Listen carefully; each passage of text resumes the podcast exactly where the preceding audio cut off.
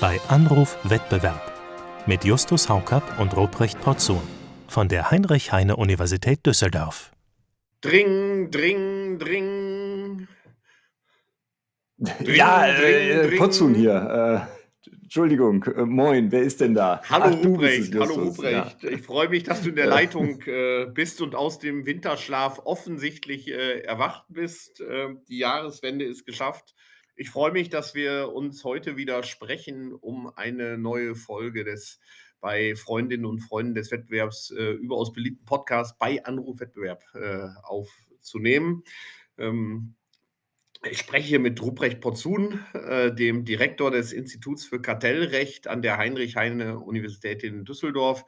Und ich selbst bin Justus Haukapp, der Direktor des Instituts für Wettbewerbsökonomie an der Heinrich-Heinrich Heinrich, Heinrich, Heinrich Heine, Universität. genau. Happy New Year, Justus. Hallo ja, Ruprecht. Äh, schön, dass du anrufst. Äh, das freut mich natürlich. So, so fängt das neue Jahr gut an. Spätestens äh, irgendwie in der letzten Januarwoche oder so. Ja, genau. Ich glaube, wir dürfen allen Hörerinnen und Hörern, auch wenn es schon ein bisschen spät ist, immer noch ein frohes neues Jahr und alles Gute für 2023 wünschen und tun das jetzt einfach mal, liebe Hörerinnen und Hörer. Alles Gute. Jawohl. Ähm, für Sie im Jahr.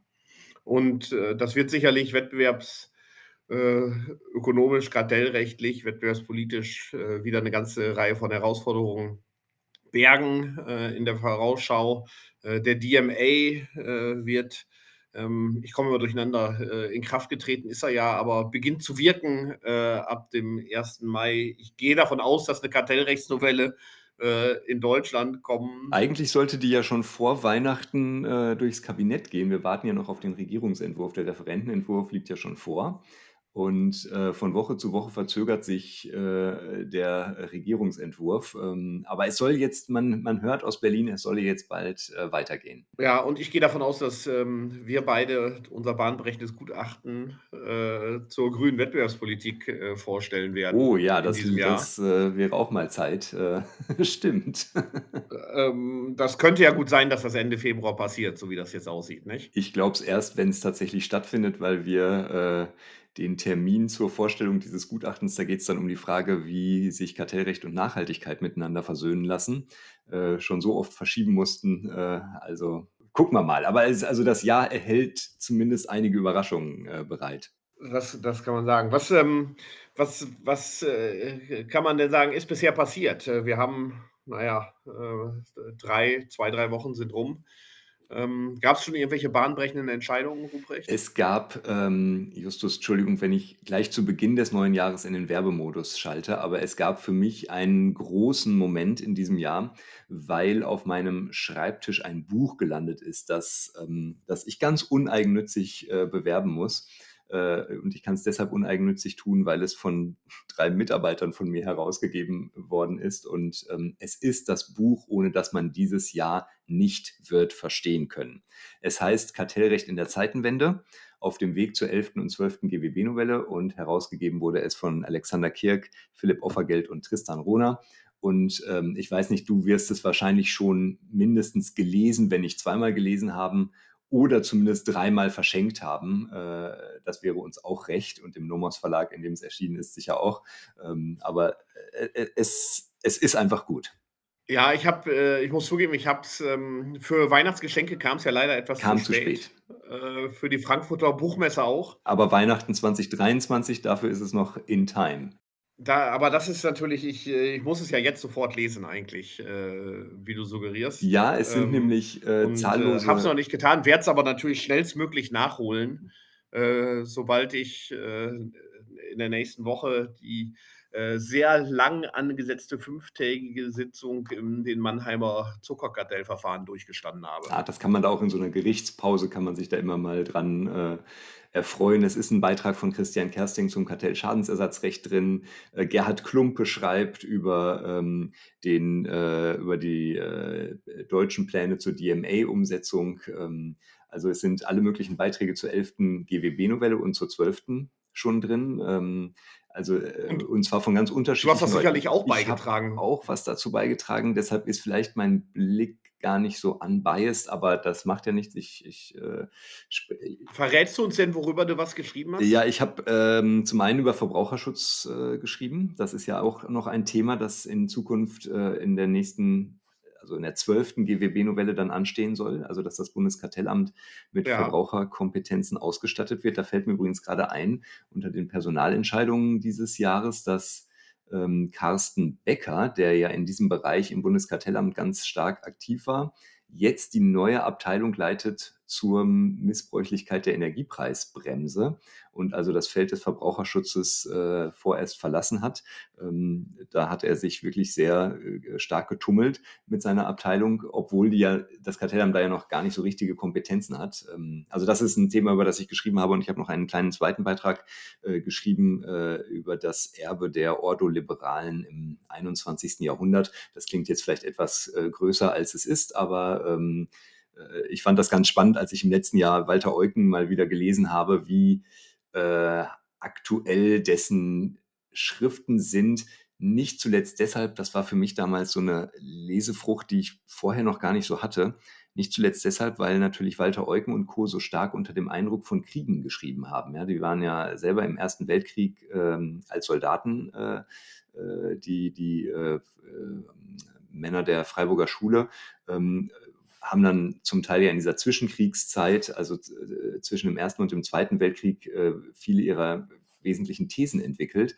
Und das eben sozusagen unter dem Eindruck, es gibt Inflation, es gibt äh, Krisen, es gibt Rüstungsindustrie, es gibt Kriege und so weiter. Also ein Thema, das uns ja im letzten Jahr auch so äh, schlimm ereilt hat ähm, und das wir vorher ja gar nicht so auf dem Schirm hatten. Und das hat mich letztes Jahr doch bei der Lektüre nochmal fasziniert, weil ich das bislang, wenn ich von denen, von Franz Böhm oder Walter Eucken oder so etwas gelesen habe, das immer gar nicht auf dem Schirm hatte, dass das ja wirklich richtige Kriegsteilnehmer waren, die da so ein, die dadurch auch geprägt waren.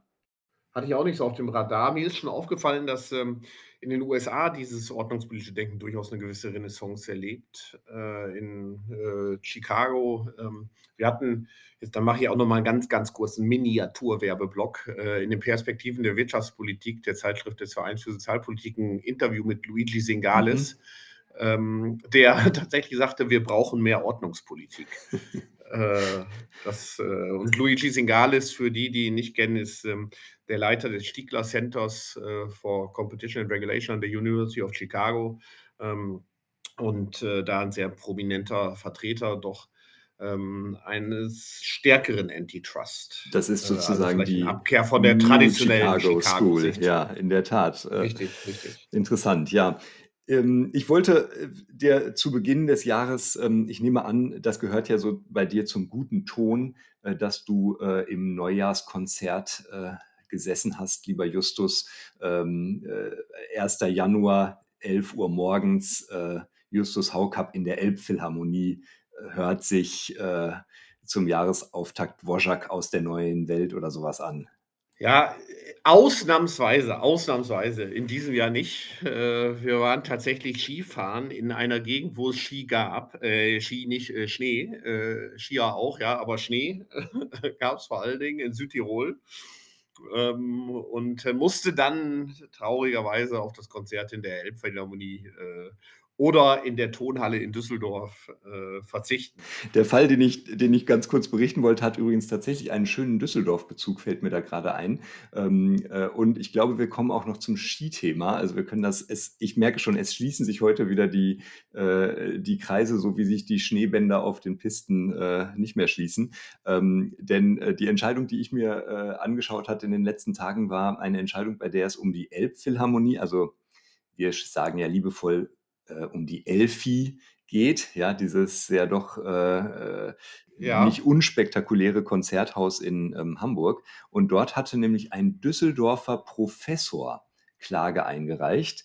Ähm, Ach ja. äh, und der hat Klage eingereicht, weil er gerne ähm, in der Elbphilharmonie Konzerte veranstalten würde. Aber das war sicherlich kein Kollege von äh, der Heinrich-Heine-Universität, sondern von der Robert-Schumann-Hochschule, äh, Äh, vermute ich dann. Du hast recht. Äh, also ich war es nicht, du warst es auch nicht. Äh, es, muss ein, es muss noch weitere Professoren in Düsseldorf geben und in der Tat jemand von der Robert Schumann ähm, hier.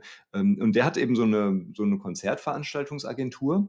und ähm, möchte gerne in der Elbphilharmonie, er wohnt offenbar in Hamburg, ähm, äh, möchte dort Konzerte veranstalten und die Elbphilharmonie hat gesagt, nö, also für dich haben wir keinen Slot oder jedenfalls nur äh, ganz begrenzt Slots und nicht in dem Umfang und so weiter, wie er das gerne hätte.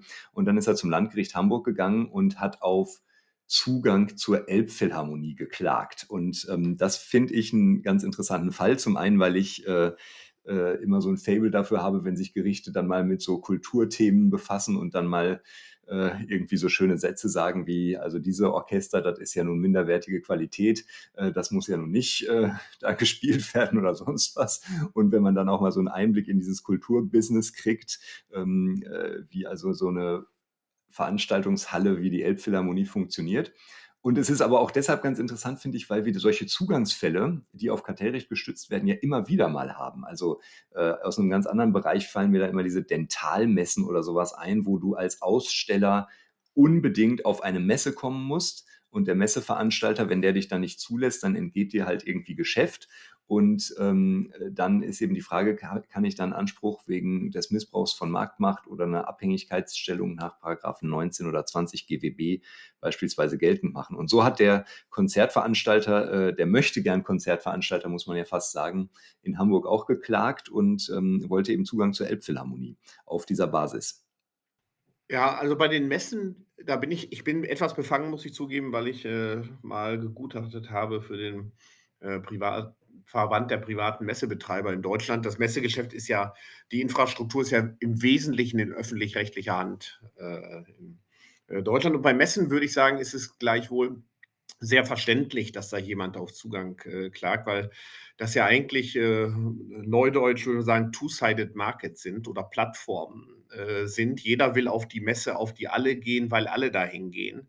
Also die Besucher kommen auf die Messen, wo besonders viele Aussteller sind und die Aussteller müssen auf die Messen, wo besonders viele Besucher sind. Und man sieht, dass es in fast allen Bereichen eine sogenannte Leitmesse äh, gibt, äh, bei denen dann tatsächlich auch eine Messe von überragender Bedeutung ist. Ähm, ob jetzt die Messeorganisatoren dann auch eine marktübergreifende, äh, überragende Bedeutung haben, weiß ich nicht. Das könnte man möglicherweise auch nochmal äh, eruieren.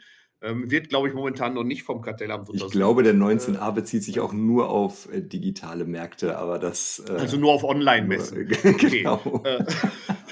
Äh, gut, dann, ähm, dann das könnte durchaus sein, aber da kann ich das nachvollziehen, weil wir wissen ja, diese Two-Sided Markets, die können eine Tendenz zum Kippen und zur Konzentration haben und zu Monopolisierungsgefahren. Das würde ich jetzt bei Veranstaltungsorten wie der Elbphilharmonie nicht sofort in dem Maße erkennen können, dass hier eine ähnliche Logik vorliegt. Ich muss ja gestehen, dass ich ähm. immer an eine andere Messe gedacht habe, und zwar an die äh, heilige Messfeier in München, das Oktoberfest. Ähm, das ist ja auch so eine ah, ja. Art äh, Messe, wenn auch da äh, anders die Messe gesungen wird als äh, äh, andernorts. Ähm, und da gibt's ja auch immer so Zugangsklagen von Brauereien. Die haben ja auch so ein interessantes äh, Konzept, dass du irgendwie mit deiner Brauerei in München ansässig sein musst, wenn du aufs Oktoberfest äh, willst oder so. Also da gibt's äh, jedenfalls, will mich jetzt nicht hundertprozentig festlegen, weil ich es äh, nicht so hundertprozentig auf dem Schirm habe, aber da gibt es auch immer solche Streitigkeiten. Ähm, und so, so, so grundsätzlich finde ich das ja schon interessant, die Elbphilharmonie oder auch das Oktoberfest. Das sind ähm, staatliche, von der öffentlichen Hand betriebene ähm, Einrichtungen. Und dann die Frage, wen wähle ich denn jetzt aus? Wer darf denn da jetzt Geschäft machen? Das ist natürlich schon eine spannende Frage. Ähm, und äh, zwar, weil ja die, also damit äh, tatsächlich schon über Wettbewerbschancen entschieden wird. Und dann hast du natürlich völlig recht bei einer Messe, bei einem Oktoberfest oder so, da ist es jetzt vielleicht einzigartiger oder in unserer Diktion liegt vielleicht eine Marktbeherrschung äh, näher als äh, bei einer Veranstaltungshalle. Das Landgericht Hamburg, das diesen Elfi-Fall entschieden hat, hat sich auch zur marktbeherrschenden Stellung äh, gar nicht geäußert, hat das offen gelassen, weil sie den Anspruch dann aus anderen Gründen auch verneint haben. Aber ähm, Genau, da müsste man jetzt natürlich schon drüber nachdenken. Gibt es jetzt in Hamburg auch andere Möglichkeiten, Konzerte einer bestimmten Art und Größe und so weiter zu veranstalten? Und ähm, klar, da also ist sicherlich ja, ich meine, das ist ja, da wären wahrscheinlich zwei Fragen zu, zu stellen. äh, zum einen gibt es in Hamburg andere Veranstaltungsorte, wo man sowas machen kann.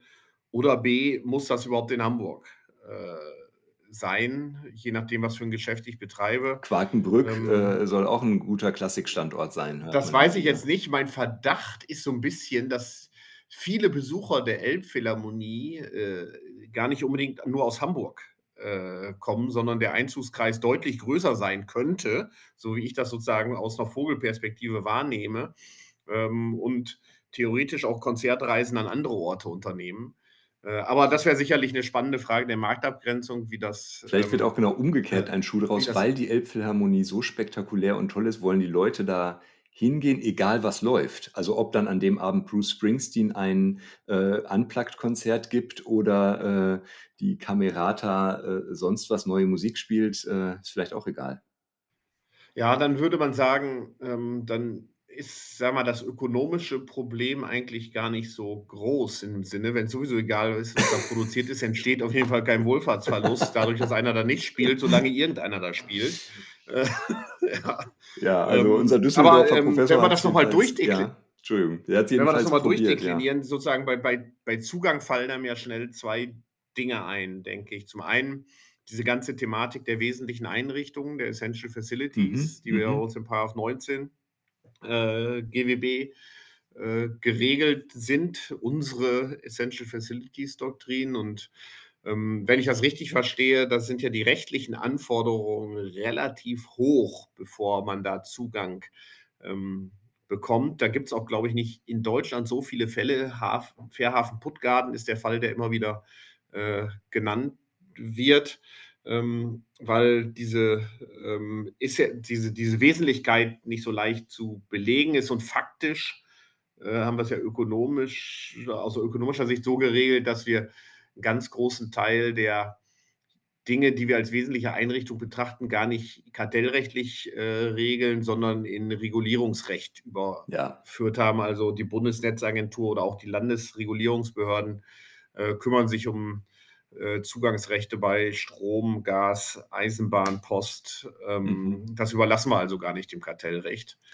Da hat es in ähm, dem äh, Paragraphen 19, äh, das ist ja der Absatz 2 Nummer 4, bei der letzten GWB-Novelle diese interessante Änderung gegeben, dass dort jetzt nicht mehr nur die Infrastruktureinrichtungen drinstehen, als äh, bei denen wir, an die wir so klassisch denken, wenn wir an Essential Facility denken, äh, die von dir schon genannten Dinge, sondern auch Zugang zu Daten äh, ist da auch erwähnt als eine mögliche äh, wesentliche Einrichtung, wo man Zugang haben muss, um auf einem vor- oder nachgelagerten Markt tätig werden ja. äh, zu können. Äh, mir ist noch kein Anwendungsfall bekannt, aber, aber das weicht das Konzept natürlich schon ein bisschen auf. Aber jedenfalls die Elbphilharmonie ist wahrscheinlich nicht unbedingt ein, äh, einem Strom- und Gasnetz vergleichbar und auch kein Datenbestand. Also äh, das nee, genau. Also da fällt mir dann da fällt mir dann auch tatsächlich eher so Paragraph 20 äh, ein. Also die Frage, gibt es da eine Abhängigkeit, äh, eine ähm, bilaterale, beziehungsweise eine Abhängigkeit ist ja immer einseitig, aber eine ein, also äh, auch ohne dass möglicherweise eine Marktbeherrschung besteht ähm, von äh, der Nutzung einer Infrastruktur oder in Paragraph 20 haben wir jetzt ja auch die Daten äh, tatsächlich von denen, von dass von der Datennutzung die Abhängigkeit bestehen kann vielleicht keiner Gedanke zur Seite. Ähm, wenn im Paragraph 20 man sozusagen belegen kann, dass eine Abhängigkeit für Daten ist, dann frage ich mich ohnehin, wie der Essential Facility Paragraph, Paragraph 19 überhaupt greifen soll, weil die Schwelle sozusagen bei Paragraph 20 ja viel geringer, äh, viel leichter zu überspringen ist. Also eigentlich müsste ich sagen, wenn Paragraph 19 greift, dann muss Paragraph 20 auf jeden Fall greifen. Ja, umgekehrt ist es nicht der Fall. Also hätte man sich ja, vielleicht hätte man sich sparen können. Schaden tut es wahrscheinlich auch nicht. Viel hilft viel. Äh, und de facto gibt es ja. ja. noch keine Fälle dazu oder äh, ist jedenfalls ja. keinen Fall, der richtig öffentlich bekannt geworden ist. Aber das könnte natürlich bei der Elbphilharmonie irgendwo schon theoretisch zumindest sein, ja, dass man sagt, wenn ich meine Konzerte nicht da veranstalten kann, dann kann ich kein Geschäft betreiben. Ist aber vielleicht wirklich mehr eine theoretische äh, Option. Ja. Praktisch bin ich da auch so ein bisschen am Zweifeln. Ganz interessant ist, dass der Vorwurf, und da wird's, finde ich, kriegt man kriegt es dann eben doch wieder eine gewisse Plausibilität. Der Vorwurf, der auch vom Gericht am ausführlichsten geprüft worden ist, war die Frage, ähm, also liegt eine unbillige Behinderung vor oder liegt eine Diskriminierung vor? Also auf welcher Basis erteilt denn jetzt der Betreiber der Elbphilharmonie ähm, die Zugangsrechte zu verschiedenen Konzertdirektionen? Und der Veranstalter, um der hier geklagt hatte, also unser Kollege, der hat eben gesagt, es kann nicht sein, dass ähm, die Konzertdirektion XY äh, äh bei euch 50 Konzerte im Jahr veranstalten darf im großen Saal und mich speist ihr hier mit ähm, äh, einem Konzert im kleinen Saal der Elbphilharmonie ab. Äh, das ist eine Ungleichbehandlung. Ähm, da unterliegt ihr, äh, das könnte man vielleicht auch noch öffentlich-rechtlich irgendwie untermauern, ähm, da unterliegt ihr einer ähm, Art Gleichbehandlungs. Ähm, äh, Pflicht. Und dann kommt es natürlich auf die sachliche Rechtfertigung an. Also gibt es jetzt Unterschiede zwischen den verschiedenen Anbietern, die es rechtfertigen, dass ich den einen dem anderen vorziehe. Und das prüft das Gericht hier auch wirklich sehr ausführlich. Und das ist dann wirklich auch so der Bereich, wo man plötzlich so merkt, ah ja, okay, hier muss, muss ich jetzt ein Gericht festlegen und muss entscheiden, was erkenne ich denn an als ähm, mögliche Differenzierungsmerkmale. Und das ist natürlich echt immer eine, eine ziemlich schwierige, äh, heikle Frage, weil da so Wertentscheidungen nötig sind. Und, und worum es hier am Ende des Tages geht, also weshalb unabhängig von der Frage, ob wir überhaupt sozusagen die Schwelle überschreiten, ähm, dass wir Paragraph 19 oder 20 anwenden können, äh, sagt das Gericht hier eben ja. Also unser Konzertveranstalter, der ist nicht erprobt genug, der hat noch nicht nachgewiesen, dass er wirklich in das Nutzungskonzept der Elbphilharmonie reinpasst. Dann wird ausführlich zitiert, was sich die Stadt Hamburg dabei gedacht hat bei der Elbphilharmonie. Man will da die absoluten Spitzenkonzerte, hohe Qualität und so weiter und so fort. Und der hat das eben in der Vergangenheit noch nicht gezeigt, dass er ähm, äh, da genug großartige Konzerte ja. irgendwo veranstaltet hat.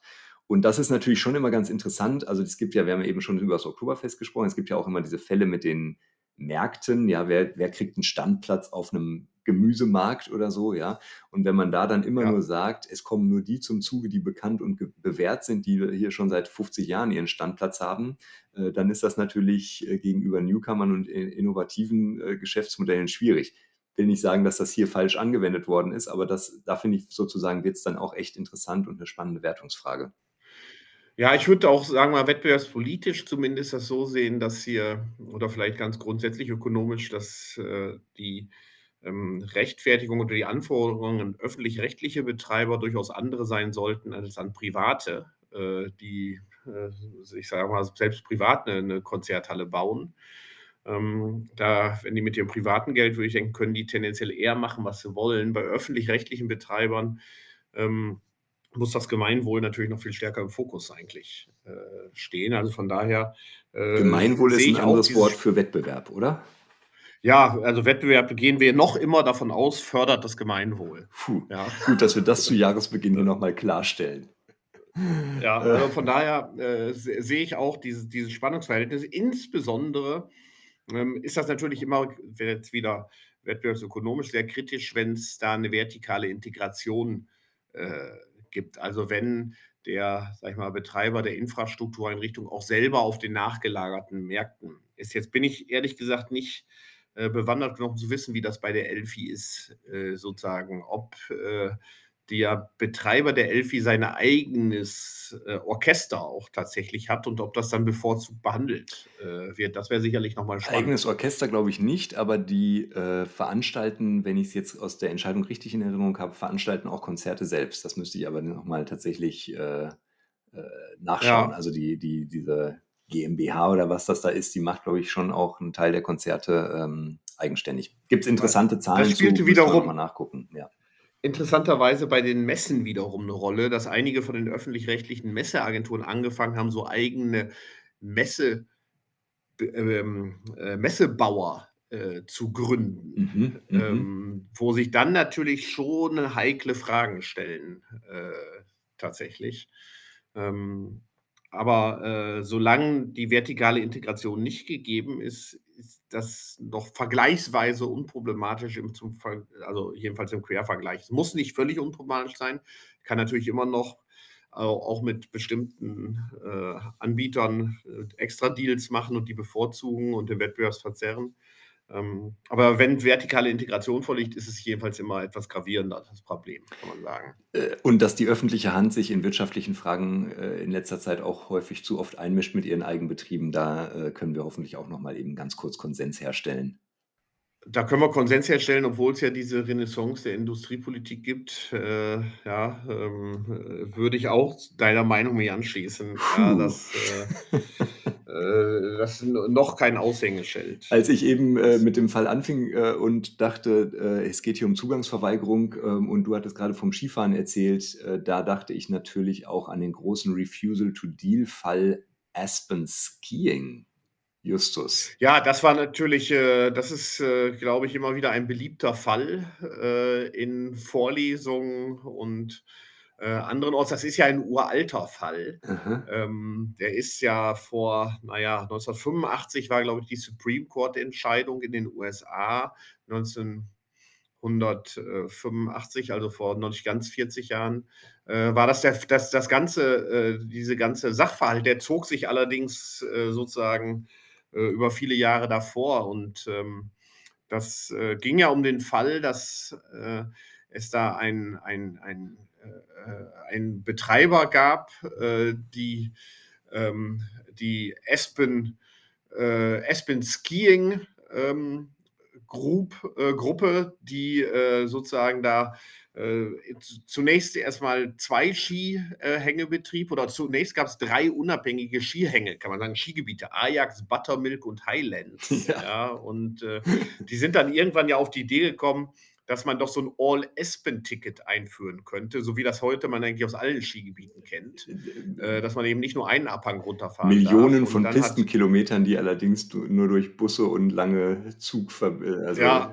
Ziehwege ja, obwohl die, sind. Ich ja. habe den Eindruck, die bauen auch immer mehr äh, längere Gondelstrecken ja, und so weiter. Ja, genau, ja. Ähm, und dann hat, hat irgendwann tatsächlich Aspen Skiing äh, den einen, also die haben dann zwei Hänge, ich glaube Ajax und Buttermilk sozusagen vereint und auch noch einen dritten aufgemacht in der Nachbarschaft, Snowmass und äh, der einzige, der noch übrig war, war die Aspen Highland Group und die hatten dann trotzdem noch so ein All-Aspen-Ticket, äh, was dann die vier sozusagen Skigebiete vereinte und äh, letztendlich ging es darum, dass dann äh, die, die Aspen Skiing Group, also die drei dieser Gebiete hatte, die Konditionen beim Revenue Sharing mhm. äh, immer schlechter gemacht hat und immer sozusagen gesagt hat, naja, wenn ihr sozusagen nicht immer weniger Anteile an den Lösen akzeptiert, dann verabschiedet euch doch aus dem Deal. Mhm. Ähm, und da gab es dann ja ähm, zum einen die Frage, ist das eine wesentliche Einrichtung, dass man sozusagen an so einem ähm, äh, äh, an so einem Ticket quasi ja. teilhaben darf. Ähm, und, ähm, oder sozusagen in den USA gibt es ja noch diese, ähm, äh, dieses Monopolisierungsverbot, ja, äh, was nicht nur ja. an der Essential Facility hängen muss, an einer wesentlichen Einrichtung. wenn ich mich recht entsinne, ist, der, ist das nachher gar nicht entschieden worden, ob es eine Essential Facility war. Ich glaube, die unteren Gerichte hatten das bejaht. Der Supreme Court war nachher, glaube ich, nicht mehr ganz klar. Hat aber nichtsdestotrotz gesagt, es ist eine Monopolisierungspraxis, mhm. dass man den vierten da rausdrängt aus der äh, Ticketkooperation. Ich äh, stelle mir gerade zwei Fragen. Erstens möchte ich einen Skihang herunterfahren, der Buttermilk heißt. Und die zweite Frage ist, ähm, äh, dass diese Entscheidung von 1985 die ist ja im Nachhinein heftig kritisiert worden, glaube ich, weil man da eben diese Effizienzberechnung noch nicht so angestellt hat, oder? Das war doch so ein. Äh die Effizienzberechnung und es ging auch rauf und runter um die Marktabgrenzung, so mhm. ähnlich wie das, was ich eben bei der Elfi erwähnte. Und da war das eine Argument, ja, die meisten Leute, die in Espen Skifahren, die kommen ja nicht aus Espen, äh, sondern die reisen da irgendwo hin, ja, aus äh, äh anderen Teilen der USA oder sogar äh, von außerhalb der USA und da war die Argumentation, die haben auf jeden Fall keine marktbeherrschende Stellung, weil die in Konkurrenz zu ganz anderen vielen Skigebieten äh, in den USA stehen. Und wenn ich da keine vernünftigen sozusagen Skipässe bekomme, dann fahren die Leute im Zweifelsfall auch woanders hin. Ähm, das hat das Gericht nachher nicht so richtig akzeptiert, aber das wurde auch rauf und runter diskutiert. Okay, okay. Also auch da haben wir mit Aspen Skiing äh, nochmal einen, einen jahreszeitlichen Bezug zum Thema Zugang zu, äh, äh, zu Möglichkeiten. Ja, vor allen Dingen ist ja auch wieder Ski, äh, Schnee gefallen, wenn ich das richtig sehe, in vielen Skigebieten. Äh, also in Davos sieht es relativ verschneit aus, wenn man sich die Bilder vom Weltwirtschaftsgipfel anguckt. Ja. Ich hoffe, das ist nicht, äh, das ist nicht nur Kunstschnee oder, oder äh, weiß angemalte Braunkohlestaub, der darunter gekommen ist oder sowas. Ja, das stimmt. Bei meinem letzten Beruf äh, Besuch im Phantasialand, äh, hat's auch geschneit, aber das waren alles äh, das war alles Kunstschnee. Oh, ich merke, wir müssen mal eine Folge machen zu, äh, äh, zu Phantasialand und anderen Vergnügungsparks. Da scheinst du, äh, dich auszukennen. Das ist ja wunderbar.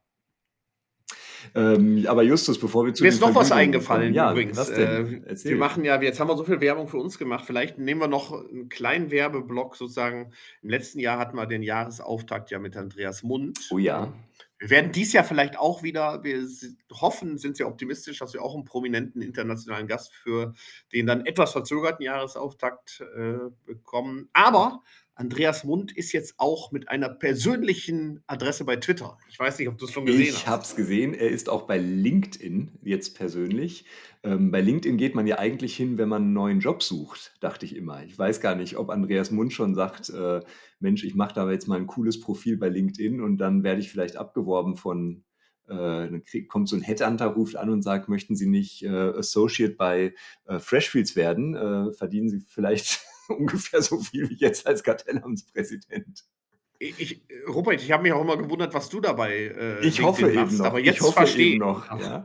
Äh, glaubst du, diese diesen Podcast mit dir mache ich hier nur aus Jux und Dollerei? Nein, das ist äh, das ist quasi 'n permanentes Bewerbungsvideo, das ich hier abgebe. Ja, ja, man sieht äh, ich sehe dich zwar, äh, die anderen sehen dich aber gar Ich nicht, hoffe ja auch, dass du mich irgendwann mal einstellst, Justus. Das ist doch der Punkt. Die ähm, wir müssten eigentlich noch, äh, zum Abschluss ähm, äh, man soll ja im neuen Jahr nicht mit allen Traditionen brechen, ein Ärgernis der Woche benennen. Ja. Ich habe einen Auftrag. Ich habe einen Auftrag, Justus. Dann dann berichte doch mal von deinem Den Auftrag. Auftrag habe ich Äh von unserem Producer Mark Feist, der uns auch dieses Jahr wieder durch das Jahr geleiten wird, hoffe ich. Äh, und, Ja. ähm, momentan gibt es in Düsseldorf, und zwar genauer in Erkrath, nämlich Ärger um Fernwärme. Und das ist 'n ähm, 'ne schöne Erinnerung dafür, dass wir in Deutschland nicht nur das Bundeskartellamt haben, sondern in jedem Bundesland wir sind ja Deutschland, auch noch eine Landeskartellbehörde. Und hier ist tatsächlich mal die Landeskartellbehörde eingeschritten. Äh, die NRW, die sitzt in Nordrhein-Westfalen im Wirtschaftsministerium und hat die Fernwärmepreise in Erkrath untersucht, die astronomisch gewesen sein sollen in verschiedenen Jahren. Und wenn ich's jetzt richtig verstanden habe, gibt's auch schon Rückzahlungs ähm, für frühere Jahre, aber die Geschichte ist noch nicht zu Ende, äh, weil es da also äh, wir haben's mal eben so ganz kurz im Kopf überschlagen, also offenbar von einem aufs andere Jahr einen Preisaufschlag von 100 % möglicherweise gegeben hat. Äh, und das bei Fernwärme, wo man einem Anschluss und Benutzungszwang unterliegt, also wo man wohl relativ einfach sagen können sollte, da liegt vielleicht so was wie 'n Monopolbezug vor. Bin gespannt, wie diese Geschichte noch weitergeht und ob wir noch häufiger von Fernwärme Erkrath hören, äh, so wie Fernwärme Börnsen ja eine der großen Leitentscheidungen des Kartellrechts ist. Vielleicht schafft's auch mal Erkrath in die BGH-Rechtsprechung. Ja, das äh, das wäre natürlich spannend. Ähm, mir fällt dazu noch, äh, ganz kurz ein, dass, ähm, wir auch damals schon in der Monopolkommission, als der Paragraph 29 GWB eingeführt, äh, wurde, ge gesagt haben: „Es ist eigentlich nicht sachgerecht, dass die Fernwärme dort nicht, äh, enthalten, äh, ist, sondern sich das nur auf Gas und Stromnetze, ähm, bezieht.“ Äh, denn, äh, während bei Gas und Stromnetzen immerhin Zugangsrechte bestehen, fehlt das im Fernwärmebereich, äh, weitgehend. Ich hatte mal die Freude, in so 'ner Kommission Neue Energie für Berlin mitzuwirken. Da haben wir uns das tatsächlich auch angesehen und es gibt auch weltweit relativ wenige, ähm, Jurisdiktionen, wo's 'n Zugangs äh, da sind wir wieder beim Thema, Zugangsregime für Fernwärmenetze gibt. In 'n paar skandinavischen Ländern wird damit äh, wurde damit experimentiert. Ähm, damals aber, wenn es schon keine Zugangsmöglichkeiten gibt und damit auch keine Möglichkeit, die Anbieter letztendlich, äh, zu wechseln und dann noch 'n Anschlusszwang, so wie's den in vielen, wenn auch nicht in allen, äh, Gebieten Deutschlands, äh, äh, gibt, dann ist natürlich 'ne Preisaufsicht wirklich so wichtig, ja, um Mhm. Verbraucherschutz, dein Thema, äh, zu gewährleisten, ja, äh, wie wohl in wenigen anderen Bereichen, vielleicht noch im, äh, Trinkwasser, wo es ja in ähnlicher Weise hapert. Ich darf dir äh, noch kurz berichten, lieber Justus, äh, du hast es sicherlich im Kopf gehabt, dass man euch ja erhört hat. Also im Juli 2022 wurde ja Fernwärme in den Paragraph 29 aufgenommen. Das heißt, dieses ja schärfere Missbrauchs- äh, oder Preisaufsichtsschwert des Kartellrechts greift jetzt auch für Fernwärme. Ihr habt es damals eben schon wieder Ja. richtig gesehen. Vielleicht ähm, äh, werden sich die Bürger Erkrats, äh, Bürger und Bürgerinnen Er- Erkrats daran erfreuen und äh, dann es nicht nur kuschelig warm haben, äh, auch in diesem Winter, äh, sondern auch noch Geld im Portemonnaie. Das wollen wir allen wünschen und hoffen, genau. Äh, in diesem Sinne würde ich sagen, wir wünschen unseren Hörerinnen und Hörern heute mal kuschelige Wärme und trotzdem Geld im Portemonnaie. Ich finde, schöner kann man eigentlich den, das neue Jahr kaum zusammenfassen, lieber Justus. Das kann man nicht besser sagen. War wieder eine Freude. Absolut. Äh, Bis bis in demnächst. 14 Tagen. Jo, tschüss. Tschüss.